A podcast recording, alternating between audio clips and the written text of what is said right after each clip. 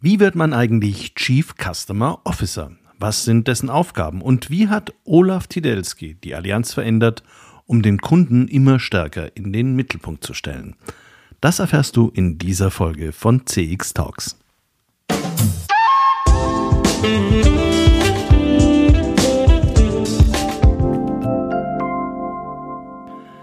Hallo und herzlich willkommen bei CX Talks. Mein Name ist Peter Pirner und ich verspreche dir heute super interessante Einblicke in praktisches CX-Management. Einblicke, die man so wirklich nicht alle Tage bekommt.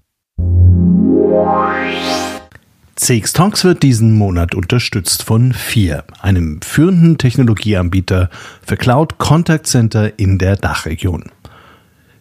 Vier entwickelt und betreibt KI-gestützte Software für begeisternde Kundenerlebnisse entlang der gesamten Customer Journey.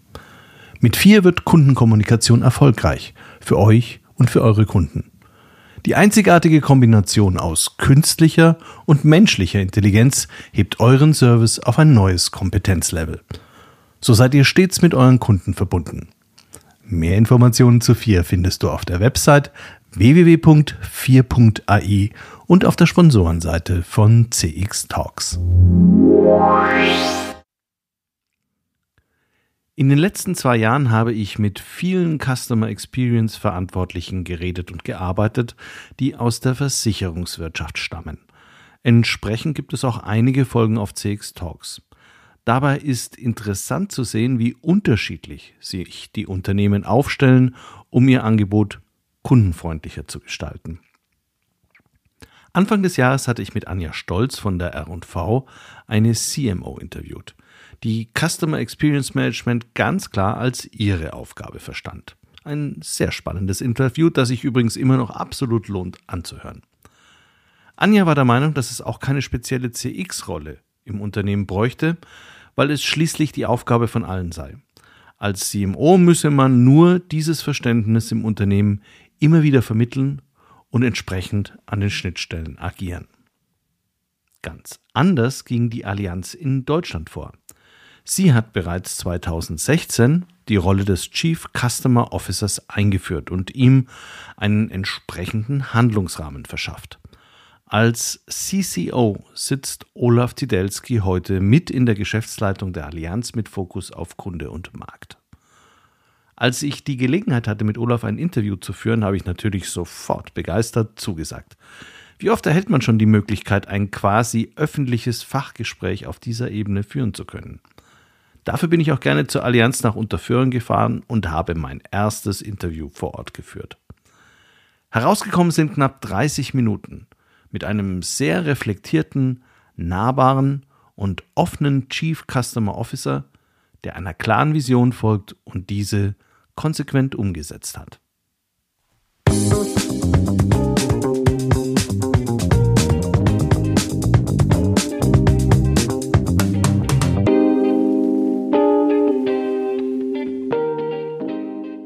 Hallo Olaf, herzlich willkommen bei CX Talks. Hallo Peter, ich freue mich, dass ich dabei sein kann. Olaf, du hast eine ganz bemerkenswerte und erfolgreiche Konzernkarriere bei der Allianz äh, als Hintergrund. Und 2016 wurdest du dann der Chief Customer Officer für die Allianz in Deutschland. Wann und wie bist du für dich selbst denn damals auf das Thema Customer Experience Management gekommen?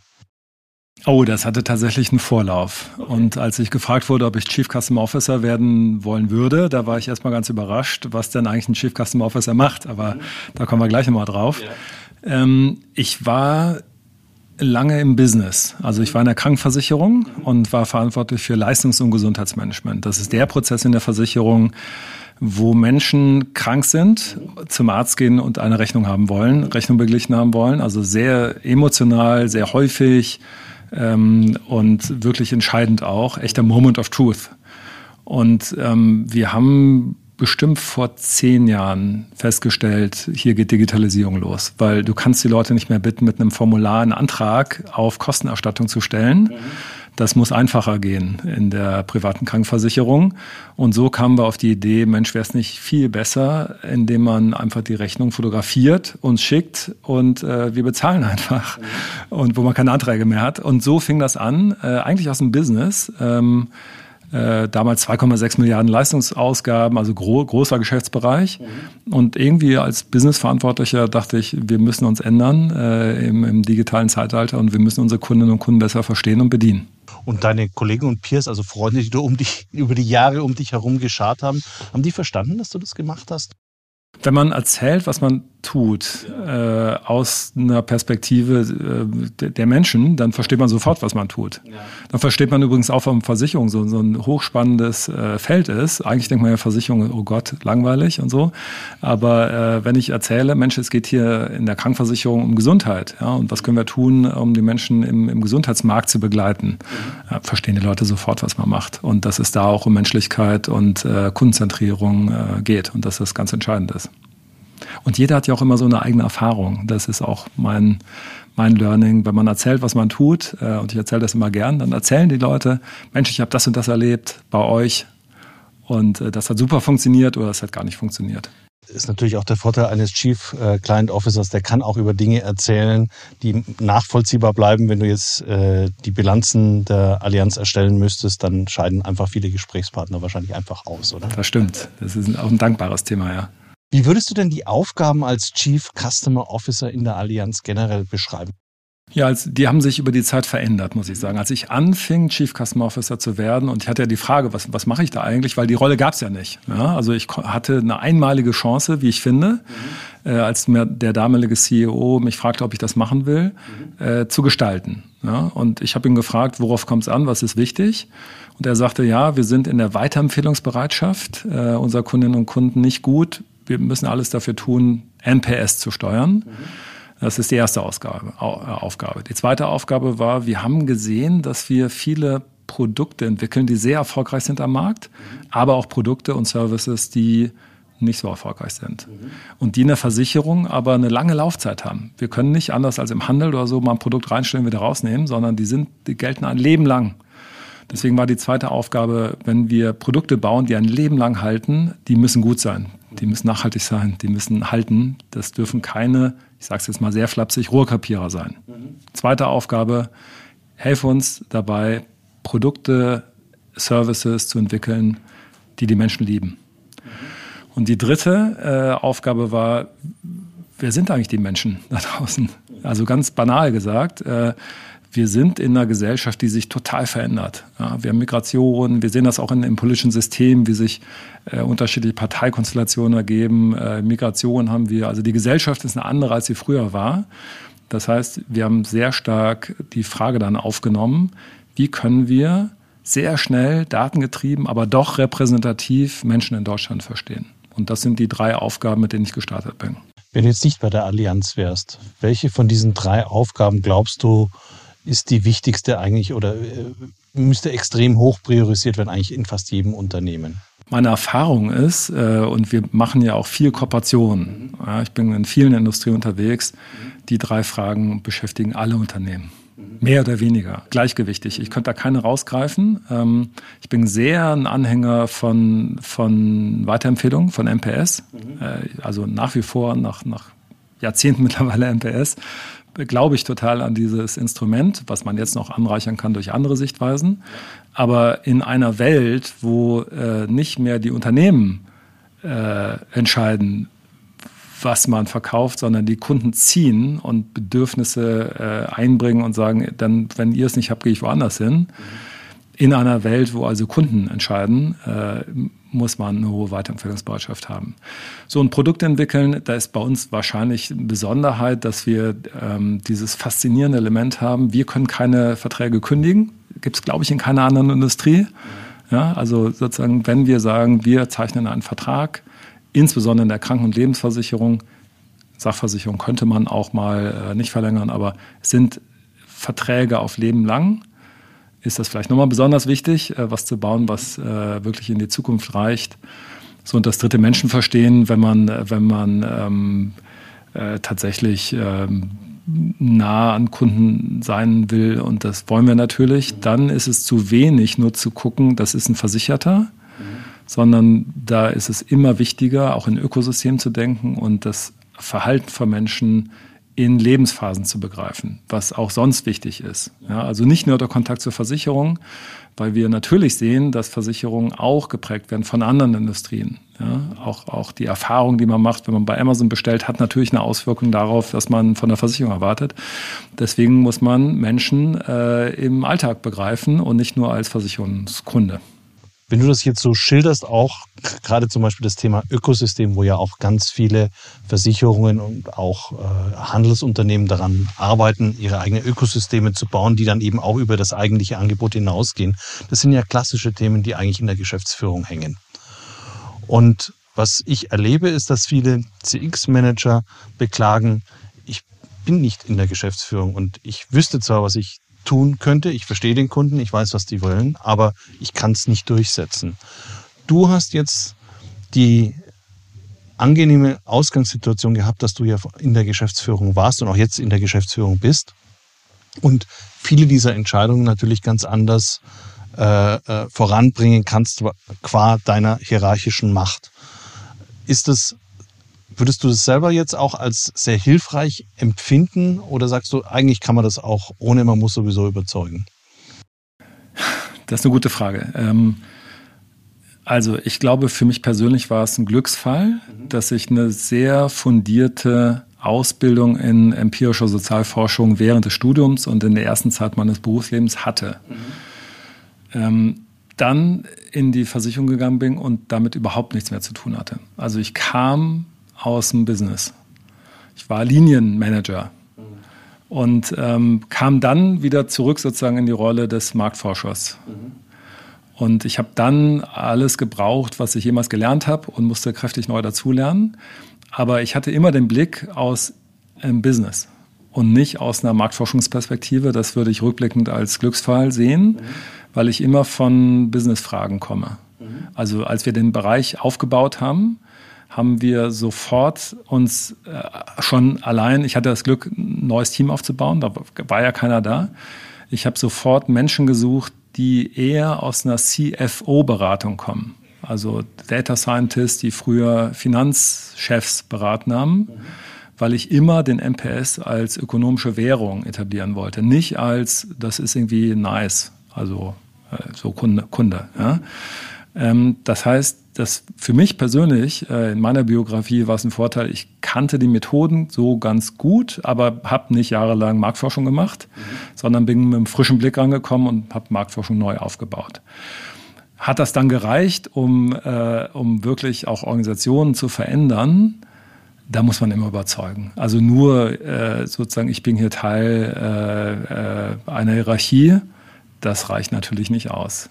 Aber die Art der Aufbereitung von Daten, von Insights, das Verständnis, was ist gerade eine Fragestellung, die das Unternehmen umtreibt. Und dann auch mit dem richtigen Instrument zu kommen und sagen, genau für die Frage, wie verändern sich Märkte, wie verändert sich Kundenverhalten, da haben wir auch ein, ein Vorgehensmodell, wie wir das verstehen können. Das hat geholfen. Trotz allem, wenn ich Dinge umsetzen möchte, ist ja eine Governance-Struktur manchmal eine Hilfe, kann auch manchmal bestimmte Veränderungen einfach komplett auch behindern. Was würdest du Unternehmen empfehlen, äh, dass sie auf jeden Fall berücksichtigen sollten in ihrer Governance-Struktur, äh, dahingehend, dass ein CCO eben tatsächlich dann auch die Dinge, die er erkennt, oder ein, ein Customer Experience Manager, die tatsächlich auch zumindest in die nächste Phase der Umsetzung bringt? Also mein Unternehmen, die Allianz, hat, finde ich, rückblickend was sehr Mutiges mit meiner Rolle gemacht. Der damalige Vorstand hat beschlossen, dass ich ein Veto bekomme. Also, ja, also sie haben gesagt, ähm, wir entwickeln Produkte, wir machen Weiterentwicklungsbereitschaft, wir wollen Menschen verstehen. Du hast ein Veto, du kannst auch Nein sagen zu Neuentwicklungen. Mhm. Ähm, und dann stoppen wir das. Weil wir uns ehrlich den Spiegel vorhalten wollen äh, und nicht aus einer Binnenperspektive was tun wollen, sondern wir wollen aus einer Kundenperspektive klar hören, das ist eine gute Idee aus einer Kundenperspektive oder das sollten wir besser nicht tun. Und da kam ich dann zur Governance. Das, ähm, das war mir vorher gar nicht so klar, wie wichtig das ist. Und ja. mir, ich habe sofort verstanden, okay, Veto, das ist ein scharfes Schwert.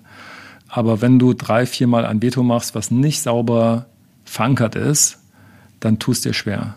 So, und deswegen hatten wir am, gleich am Anfang äh, extrem Fokus darauf gelegt, eine, eine schöne Governance aufzubauen, wo die Leute auf der einen Seite sagen, okay, da brauche ich eine Freigabe, also nicht ein Veto, sondern also ja. ein Sign-off. Wir haben es positiv gedreht. Ja. Ähm, aber da will ich auch hingehen, weil ich äh, mehr Wissen bekomme. So, und wir haben dann einen Innovationsprozess gestrickt mhm. in fünf Phasen. Mhm. Und äh, in diesem Innovationsprozess haben wir zwei Sign-off-Gates, mhm. haben wir das äh, eingefügt wo Innovationsteams alles machen können, was sie wollen, aber sie müssen an einer Station relativ früh im Prozess äh, ihre Idee von mir testen lassen und nicht von mir persönlich, sondern äh, wir machen das dann mit Zielkunden. Mhm. Repräsentativ, so dass wir relativ früh in der Entwicklung verstehen, ah, da ist ein Zielmarkt. Da sind Menschen schon, die sagen, wenn es sowas gäbe. Würde ich es nutzen, kaufen, runterladen, verwenden.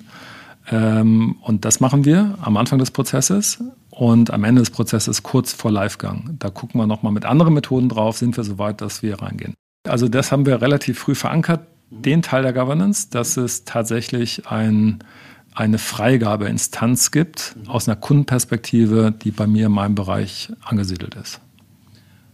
Das eine ist jetzt ein Vetorecht zu haben, das andere ist aber auch in der Situation zu sein, dass wenn ich auf Vorstandsebene entscheide, wir machen jetzt A, B oder C, dass du ja in dem Augenblick mitentschieden hast, ob wir jetzt diese Kundengruppe, diese Kundengruppe oder diese Kundengruppe beglücken wollen. Das ist eine eher Sondersituation oder hast du das auch bei anderen Unternehmen in deinem Umfeld so gesehen? Also ich kenne kenn viele Unternehmen und äh, manche Unternehmen mit einer, mit einer sehr, sehr starken Kundenkultur. Mhm machen das ähnlich. Also die fangen an mit einer Pressemitteilung, äh, wo man runterschreibt, so, also stell dir vor, es ist das Jahr 2030 und das und das ist passiert und das von Anfang an vertesten. Also die sehr vom Zielbild kommen. Mhm.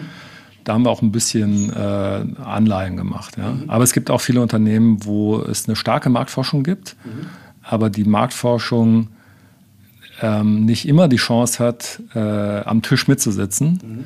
und das Wissen zu teilen. Und dass es dann oft, ähm, nach meiner Beobachtung, dann auch starke andere Stimmen gibt. Es gibt ja die Kundenstimme, es gibt aber auch vertriebliche Stimmen, Technik, Recht, äh, Business, äh, Finanzen und wo manchmal dann gesagt wird, ja, machen wir jetzt aus einer internen Perspektive so.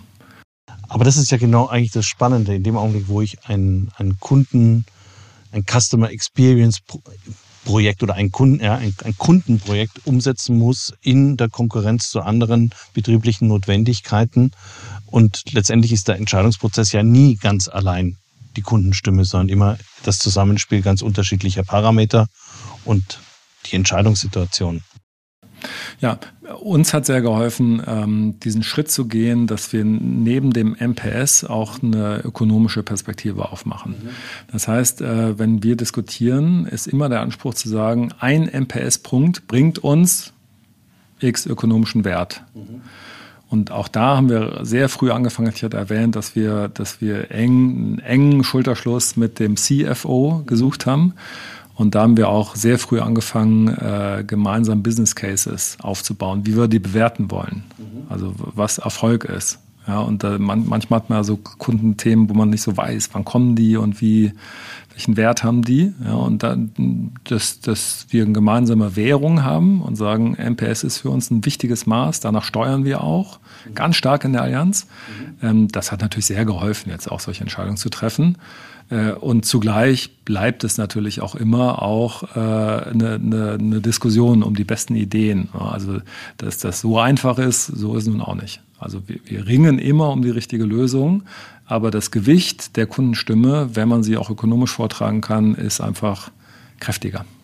Genau an diesem Punkt einen ökonomischen Wert an einen MPS-Punkt zu hängen, scheitern eigentlich meiner Meinung nach 95 Prozent der Unternehmen, die ich kenne. Mhm. Ähm, wenn ihr das für euch gelöst habt, kannst du da mal ein Gefühl vermitteln, wie aufwendig das ist, sowas tatsächlich seriös zu berechnen, so dass es dann auch im Vorstand akzeptiert wird? Gerne. Ähm, also wir haben das ähm, eine gute Rahmenbedingung erstmal, weil wir den MPS schon über mehrere Jahre messen. Vom Messen allein passiert nicht immer was. Ja, also das Messen ist aber die erste Voraussetzung, dass man überhaupt äh, Daten hat. Ja, also insofern hatte ich eine gute Datengrundlage. Ich habe mich dann ähm, im Team relativ schnell mit der Frage beschäftigt, ähm, was treibt den MPS? Also können wir Treiberbäume rechnen? Und äh, Treiberbäume im MPS sind gar nicht so kompliziert, weil der MPS hat ja auf der einen Seite die Promotoren, Menschen, die begeistert sind, dass sie in ihrem Freundeskreis erzählen und äh, ungefragt schwärmen, die uns eine 9 und 10 geben. Und auf der anderen Seite gibt es ja die Detraktoren 0 und 6, die sagen, ja, besser die Finger davon lassen. Das ist also, was ich da wieder erlebt habe. So, und wir haben uns tatsächlich dann die Frage gestellt, was machen Promotoren? Und Promotoren machen im Treiberbaum, technisch gesprochen, zwei Dinge. Erstens, sie kaufen mehr. Promotoren, wenn die begeistert sind, kaufen die mehr. Und das Zweite, was Promotoren so an sich haben, ist, die reden davon. Also die bringen andere Menschen dazu, auch ein Produkt zu kaufen. Und das kann man modellieren. Ja, das kann man, kann man abbilden. Also wie viel Prozent oder wie viele Stücke oder was, also was wird mehr gekauft und was wird empfohlen. Also wir haben dann angefangen, Menschen, Kunden, die neu zu uns gekommen sind, zu fragen, warum bist du hier? Und dann sagen viele, also erstaunlich viele, weil mir das mein bester Freund, mein im, im Familienkreis empfohlen wurde. Mhm. So, das heißt, wir haben zwei Treiber, Werttreiber bei den Promotoren, Mehrkauf, höhere Weiterempfehlungsbereitschaft. Mhm. Und das Gleiche kann man tun bei den Detraktoren. Mhm. Detraktoren haben auch wiederum zwei Eigenschaften. Detraktoren haben oftmals berechtigt Fragen. Die fragen, wo ist mein, meine Erstattung? Wo ist mein, ich warte. Ja? Also die stellen Fragen und Fragen haben typischerweise Prozesskosten. Ja, also man muss äh, Telefonkapazität, man Menschen vorrätig halten, um solche Fragen zu beantworten. Ja, das hat einen ökonomischen Wert. Und man kann natürlich dann sich überlegen, wenn es uns gelingt, weniger Detraktoren zu haben, wie viel weniger müsste man eigentlich dann in Beschwerdebearbeitung, Reklamationen, Rückfragen, manchmal sind es ja auch einfach höfliche Rückfragen, wo ist das? Kostet es alles Aufwand. Also das ist ein, ein, ein, ähm, ein Treiber auf der Seite der Detraktoren. Und der vierte Treiber, den man dann auch gut modellieren kann, ist, Detraktoren haben eine ganz unangenehme Eigenschaft. Sie kündigen. Ja? Also sie, irgendwann gehen sie. Und auch das hat natürlich einen ökonomischen Wert, weil man weiß, wie viel man aufgewendet hat, um Neukunden zu gewinnen und kann dann sich in etwa vorstellen, wie teuer es ist, wenn Menschen leider wieder gehen.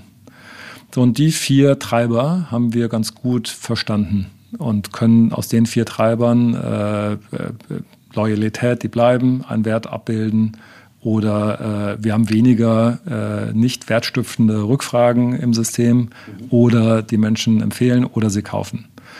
Und das hat dann, ich würde mal sagen, so ein halbes Jahr gedauert, dass wir so einen Treiberbaum hatten. Und dieser Treiberbaum funktioniert aber im Zweifel für private Kunden der Allianz, weil im B2B-Bereich ist dieser Treiberbaum ja nochmal deutlich komplexer, auch weil du ja, ja äh, einerseits von dem Unternehmen, andererseits von der Person redest. Aber bei Privatkunden funktioniert. Ich rede von Privatkunden jetzt hier. Könnt das auch ein bisschen komplizierter machen mit, mit Firmenkunden, aber das, was ich jetzt ausgeführt habe, äh, bezieht sich vor allem auf die Privatkunden. Und wenn du in eine Diskussion gehst, ist allen Entscheidern auch klar, wie ihr auf diese Werte gekommen seid und diese Werte sind auch akzeptiert. Wir haben ähm, global in der Allianz, in allen Ländern, wo wir aktiv sind, mhm. über 70, mhm. ja, ist der MPS äh, eins von nur vier Steuerungsinstrumenten. Mhm. Und der MPS, der wird auch so stark gewichtet bei uns, dass es nicht nur in den Zielen steht, sondern dass wir auch auf dem Kapitalmarkt nach draußen berichten, wie sich der MPS entwickelt und entwickeln wird in der Zukunft. Also das ist eine ganz starke Aussage wir glauben daran, wir arbeiten daran, wir schaffen das in drei Jahren äh, in so und so vielen Ländern äh, der Beste im Markt zu sein. Deswegen äh, ist unsere Rahmenbedingung so, dass ein MPS schon sehr gesetzt ist. Der wird nicht mehr hinterfragt. Mhm. Ja? Es wird schon immer wieder diskutiert, welche der unterschiedlichen Maßnahmen wollen wir machen. Also was, wollen wir eher auf der Detraktorenseite arbeiten, auf der Promotorenseite? Wollen wir mehr in Produkte gehen oder mehr in Prozesse? Mhm. Ähm, und das ist natürlich noch mal komplizierter, äh, dann im Portfolio Entscheidungen zu machen. Ja. Und da würde ich äh, überhaupt sagen, das ist äh, Königsdisziplin, wo wir auch ringen. Ja? Wir, glaube ich, viele Unternehmen sind sehr gut darin, einzelne Stücke äh, zu optimieren. Also im Sinne eines Touchpoint-Managements, den Touchpoint habe ich jetzt optimiert. Mhm. Aber die Kunst ist, in einer Omnikanalwelt ganze Journeys im Blick zu haben. Und die Journeys sind ja nicht immer so, wie wir die uns so ausdenken, sondern Menschen neigen ja dazu, auch mal Kanäle zu wechseln, zu springen, ähm, persönlich zu sein, digital zu sein, beim Vergleicher zu sein, also hin und her zu springen. Und ähm, das ist für uns eigentlich die nächste Evolutionsstufe. Wie kriegen wir aus dem Touchpoints-Management ein echtes Customer Flow Management hin? Ich würde jetzt ganz gerne den Innovationsprozess ein bisschen tiefer beleuchten, weil das so schön praktisch und äh, nachvollziehbar ist im Normalfall. Wobei es bei Versicherungen ja schon mal losgeht, was ist denn eigentlich ein Produkt? Also was ist denn das, was ihr in dem Innovationsprozess als Produkt testet? Ist es nur ein Versicherungsprodukt oder kann es auch ein Zusatzservice sein oder was ist das? Da verändern sich gerade Welten, ähm, denn seien wir ehrlich, das Kern, der Kern einer Versicherung ist wahrscheinlich erfunden. Ja, also es gibt wenig äh, sozusagen noch Innovationen, wo man am Produkt selber was machen kann. Eigentlich sind alle Formen von Risikoabsicherung schon da. Also es geht schon sehr, sehr stark darum, welche Art von Zusatzservices können wir in ein Produkt reinbauen, was in Lebenslagen von Menschen einen Unterschied machen. Mhm. Ja, ich habe ja am Anfang mit Gesundheit angefangen und äh, natürlich, äh, eine Krankenversicherung gibt's, aber eine Krankenversicherung, die auch an der Seite steht, ein Leben lang und auch äh, durchs Gesundheitswesen lotst, dabei hilft, auch gesund zu bleiben, da merkt man schon, das ist äh, was ganz anderes. Ja, also es ist nicht nur der Tarif. Also insofern haben wir eine sehr breite Mischung in unseren Tests von Tarifmerkmalen bis hin zu was können wir im jetzt nochmal Ökosystem oder in der Lebenswelt äh, von Kundinnen und Kunden noch an extra Services leisten.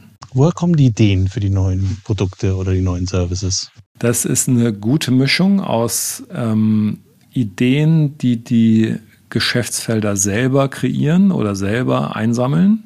Mhm. Ähm, die sind ja ganz nah am Kunden dran, auch Vertriebe, da kommen ja ganz viele Ideen her. Ja. Ähm, Manchmal sind es aber auch Ideen oder Themen, die wir auf die Agenda setzen, wo wir sagen, da verändert sich gerade Kundenverhalten, da müssen wir mal reingehen. Also es ist eine gute Mischung, glaube ich, ähm, äh, aus dezentral und zentral, wenn ich das so sagen darf. Mhm. Ähm, und wir wollen, wie ich eben schon so angedeutet habe, sehr früh verstehen, ob das äh, eine Chance hat auf Markterfolg.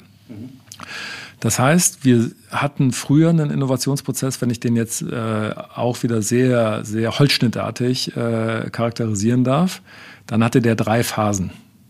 Jemand hatte eine Idee, über die Idee wurde, wurde professionell diskutiert, dann wurde gesagt, diese Idee machen wir, nehmen die in Scope und dann kommt die auf den Markt. Drei Phasen. Und äh, wir haben mittlerweile fünf Phasen. Mhm. Und ich würde gern äh, die drei wesentlichen Unterschiede nochmal noch mal teilen. Wir fangen nicht an mit der Idee. Also die Frage, Peter, wo kommt die Idee her, ist richtig, aber wir wollen eine Phase davor haben und die nennen wir Bedarf. Wir fangen an mit den Bedarfen der Menschen. Wir wollen wirklich ergründen, was Menschen in unterschiedlichen Lebenslagen an Wünsche haben, an äh, Problemen haben, an Sorgen haben, an, an Themen haben, die gelöst werden sollen. Das heißt, äh, bei uns geht jede Produktentwicklung mit der Frage los, äh, was treibt Menschen um? Da haben wir sehr investiert, um datengetrieben, repräsentativ, schnell Zielgruppen zu beschreiben. Man kennt das ja aus dem UX ähm, und CX-Management, dass man Persona hat. Und Persona sind gut, ja, die sind aber typischerweise, zumindest in der Vergangenheit, oftmals qualitativ beschrieben worden. Das ist Olaf. Olaf ist 50 und hat die und die Präferenzen, lebt in der Stadt. Und was wir machen, ist, wir machen datengetriebene Personä. Also wir haben Datensätze erhoben extern, wo wir ähm, sehr schnell beschreiben können, was junge Leute äh, wünschen, was Ältere für Sorgen haben, was im Mittelalter gerade los ist. Also wir starten immer mit Bedarf. Was beschäftigt Menschen? Erst dann kommt die Frage, was fällt uns dazu ein? Was ist unsere Idee? Und dann sind wir auch ähm, sehr breit. Also wir öffnen den Filter sehr breit. Und das Einzige, was wir am Anfang machen, ist, Mensch, schreibt eure Ideen in einem bestimmten Format auf. Ja, also wir vertextlichen das, ohne dass wir 30 PowerPoint-Folien bräuchten, aber wir haben ein sehr, ein sehr starkes Leistungsversprechen äh, getextet. Und das äh, testen wir sehr früh. Und da braucht man noch kein, keine IT, da braucht man noch keine äh, Aktuare, noch keine Rechtsabteilung. Da kann man einfach Ideen aufschreiben und die vertesten wir. Wie viele Ideen testet ihr denn da so im Jahr? Ja, so gute 300. Okay. Gute 300. Das ist die erste Hürde. Und das ist das Erste, was wir gemacht haben. Wir lassen uns nicht bei der Idee anfangen, sondern lassen uns anfangen, was, äh, was Bedarfe von, okay. von Menschen sind. Dann zweite Änderung in, oder Ergänzung in dem Innovationsprozess. Lass uns nicht aufhören mit dem Marktgang. Also wir haben es auf dem Markt, sondern dann kommt die äh, nochmal mehr spannende Phase. Was passiert dann? Also wenn wir auf dem Markt sind, mhm. wir nennen das Rollout und Betrieb, mhm. Dann fragen wir sehr nach Feedback. Ja, also dann holen wir ein Fünf-Sterne-Feedback, ja, also so wie hast du es erlebt, ja, fragen dann sehr schnell nach Fünf-Sterne-Feedback und das hängt jetzt von der Art des Produktes ab. Manche Produkte kann man dann noch verändern. Ja, also gerade digitale MVPs kann man natürlich weiterentwickeln dann. Äh, ein Versicherungsprodukt, was auf äh, lebenslang angelegt ist, kann man natürlich schwerer dann verändern. Aber wir haben viele Ideen dabei, wo man auch in MVPs weiterentwickeln kann. Das heißt Phase 5, also Bedarf. Idee, Scope, Umsetzung und dann kommt die Phase 5. Wir haben es im Betrieb, fragen wir sehr intensiv nach Feedback, um weiterzulernen. Und die dritte große Veränderung, die haben wir schon erwähnt, aber ich sage es jetzt nochmal, das ist, dass wir testen und ein Veto bzw. Sign-off haben. Ja, also dass ich mit meinem Team die Freiheit habe, die Governance habe, die Rolle habe, äh, die manchmal auch schwierig ist, zu sagen, die Idee entwickeln wir weiter und jene Idee stoppen wir. Und jetzt kannst du dir vielleicht schon ausrechnen, wenn wir 300 Ideen auf dem Tisch haben, bringen wir ja nicht 300 Ideen auf den Markt. ja? Also so, wir wollen die Top 25 Prozent der Ideen, die kommen auf den Markt, die entwickeln wir weiter. Mhm, ja, das heißt, so gute 75 Prozent der Ideen, die hilfreich sind, die, die toll sind, weil man auch aus äh, Ideen, die dann nicht funktioniert, viel lernen kann, warum sie nicht funktionieren, die entwickeln wir nicht weiter. Und von den 25 Prozent, die ihr auf den Markt bringt, da werden ja auch nicht alle den Erfolg haben, den man sich vorher gedacht hat. Genau, dann haben wir oftmals so gute Ideen, die wir bündeln können ja. Ja, aus den Top 25 Prozent und dann kommen am Ende kommen dann vielleicht fünf große Innovationen pro Jahr neu auf den Markt. Und da kann ich wirklich äh, auch vielleicht so ein bisschen mit Stolz sagen, also von denen, die wir wirklich von Anfang an begleiten, testen, durchführen, auf den Markt bringen, die sind alle wirklich sehr erfolgreich. Sind, sind wirklich sehr erfolgreich. Deswegen ist bei, bei uns schon, du hast ja gefragt, ob es dann große Diskussionen gibt. Also wenn wir am Anfang schon zeigen, wo, wo dann hat man keine Diskussion mehr, nee, lass doch versuchen. Also wenn das am Anfang schon sehr klar ist, das ist keine gute Idee, dann wird die auch nicht weiterentwickelt. Mhm. Und wir haben immer mehr eine Konfidenz da drin, weil wir sehen, dass am Markt funktioniert. Die, die da rauskommen, die sind richtig gut. Mhm. Und das sehen wir dann, das sehen wir in Produktentwicklung und Wachstum im MPS. Das sieht man in allen Kennzahlen an. Das heißt, also, ihr könnt im Prinzip auch den Nachweis bringen, dass sich, das, dass sich der Aufwand, den ihr betreibt, definitiv auch lohnt. Den müssen wir bringen, also weil wir sind, äh, das ist vielleicht auch nochmal wichtig. Gell? Also ich werde oft gefragt, äh, woran hast du eigentlich Ziele? Also was sind eigentlich deine Ziele? So als Kunde ist ja nett irgendwie so. Äh. Nein, nein, wir haben ganz harte Ziele. Wir haben Wachstumsziele, wir haben MPS-Ziele. Ähm, also wir messen uns selber daran und werden auch daran gemessen. Okay. So wie jeder andere Linienmanager auch. Von der Zeit her sind wir schon fast wieder durch. Ich hätte jetzt aber trotzdem noch eine, gerne eine persönliche Einschätzung von dir, weil ich so selten einen Chief Client Officer vom Mikrofon habe. Wenn dich jetzt ein aufstrebender CX-Manager in einem Großunternehmen fragen würde, was er persönlich tun muss, damit es in seinem Unternehmen deutlich vorangeht. Also der ist noch nicht CCO, aber er ist total committed, dieses Thema zu treiben. Welchen Rat würdest du ihm geben? Die Dinge messbar zu machen.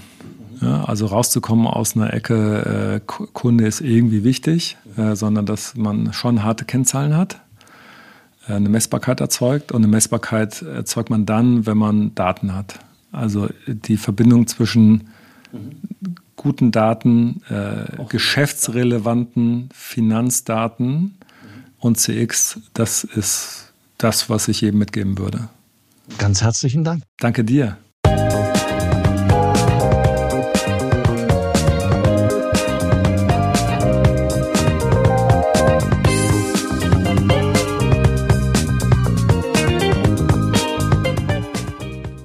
Das war Olaf Tidelski, Chief Customer Officer und Mitglied der Geschäftsleitung bei der Allianz Deutschland im Bereich Kunde und Markt.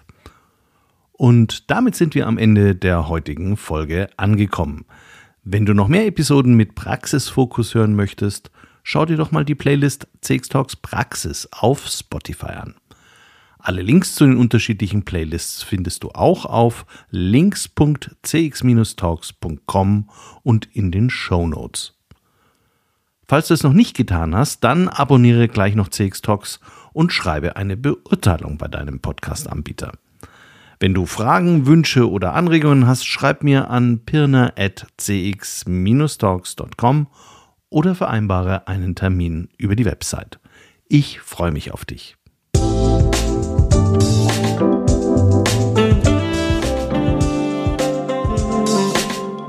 Das war CX Talks, der erfolgreichste deutschsprachige Podcast für Customer Experience Management.